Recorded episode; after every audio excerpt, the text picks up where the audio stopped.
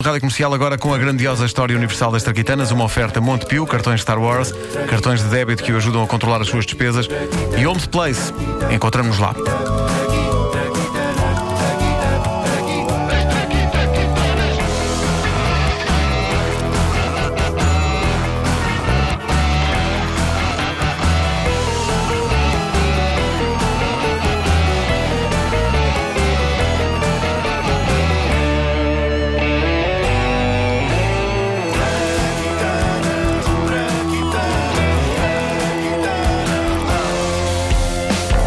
A borracha de apagar. Que objeto maravilhoso, sobretudo quando aplicado na parte de trás de um lápis. Eu sou grande fã de objetos multifunções, sobretudo porque ter muitas coisas separadas para mim significa nunca saber onde elas estão.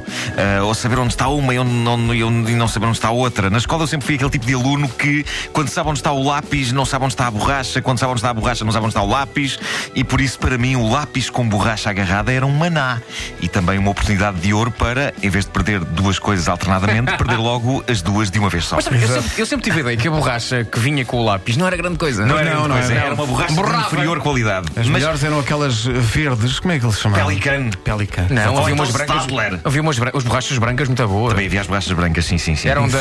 Tinha um nome alemão. E. Há um não, era genera- Stadler. há- há um- Stadler. Stadler! Stadler. Stadler! Há um generation gap aqui, mas eh, sim. Não, não, Stadler também era do nosso tempo. Não, não, não, eu era Havia- Pelican. Era- e... E- e era, e era uma Pelican para quatro. E havia... e havia a mítica Pelican que tinha parte para lápis e parte para caneta. É, a parte da era um caneta embuste. sim, Era um sim. embuste. Não, aquilo A apenas parte da rasgava o caneta papel. Rasgava o papel, sim. Fazia buraco na folha. Ah, de estudar a história da borracha de apagar é fascinante porque nos leva a tirar algumas conclusões inquietantes, nomeadamente que muitas das crónicas e livros que nós lemos, anteriores a 1770, podem estar cheias de erros e as coisas podem ter acontecido de maneira bastante diferente do que vem lá escrito. Por uma razão muito simples. Até 1770, ano em que foi inventada a borracha de apagar, tal como a conhecemos hoje, apagar erros era tão difícil e era tão ingrato que eu acredito que muito disparate não foi corrigido só pela trabalheira que dava a fazer isso.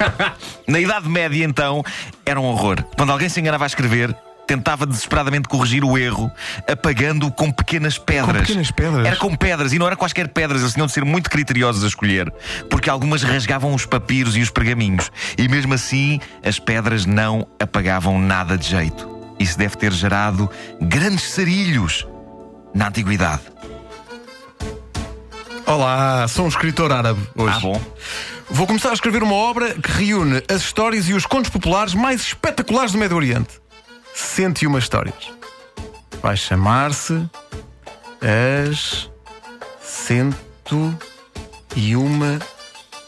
Noites. É, eu sou um amigo deste escritor árabe. Ouve lá, tu és parvo. Como assim? tu já viste o que escreveste aí? As 101 Noites. Ai, é 101 noites o que está aí escrito. Vê lá bem se é 101 noites que está aí escrito, meu pató. Ora, bolas, pá, tens razão, pá. Pus um zero a mais, pá. Escrevi as mil e uma noites. Apaga lá o zero que puseste a mais, vá. És Tá maluco ou quê? Somos a trabalheira que dá a pagar coisas, pá. Mais vale eu inventar 900 histórias novas a juntar às 101 que tinha aqui. Olha, olha, a pagar coisas. Este gajo é doido, pá. E assim nasceu o livro As Mil e Uma Noites. Foi assim. Só Incrível. 101 é que são legítimas. As outras são para encher. Bom, pensemos noutro clássico da literatura antiga: A Peregrinação de Fernão Mendes Pinto. Nós, aqui na grandiosa história universal das Traquitanas, achamos que, na volta, o que se passou com a peregrinação foi isto. Senhor Editor Medieval! Oh, Senhor Editor Medieval! Diga, senhora secretária medieval. Olha, o escritor medieval Fernão Mendes Pinto acaba de enviar o texto do livro dele por fax medieval! Percebeu? Fax medieval! Incrível. Está aqui, olha, está aqui! Ótimo, agora é só fazer a revisão e, com sorte, editamos isto a tempo do Natal. Ora bem, o que é isto? Peregrinação. Fernam. Reino com Y. Cousas. Viu e ouviu com O no fim. Mendes com Z no fim. Mendes. Mas este tipo é cronista ou é barão da droga? Bem, o que eu sei é que este sujeito escreve com os pés. Então, mas agora, o revisor medieval agora apaga o que estiver mal e põe bem! Tá maluca, mas você sabe a trabalhar que dá a pagar coisas. Mais vale isto ir assim. E se alguém perguntar, dizemos. eh, ah, dizemos que é português antigo. Olha, olha a pagar coisas. Esta tipo é doida. Então é por isso que há algumas coisas antigas vêm com uma grafia diferente. Sim, é, sim, sim, É sim. porque eles enganaram-se. Peregrinação. E dava muito trabalho. Ele não- ele- Claro, ele claro. era. A dada altura inventou-se o lápis, o que facilitou o apagamento das coisas que estavam mal, mas ainda assim não existia um objeto específico para apagar. Quando o lápis surgiu nas vidas dos seres humanos, no século XVI, os erros de escrita apagavam-se com pedaços de miolo de pão. Sempre é melhor que as pedras, não é? Ótimo para quem come sanduíche enquanto trabalha. Só em 1770 é que um engenheiro inglês chamado Edward Nairn descobriu acidentalmente a Nairn? borracha de apagar. O que se passou.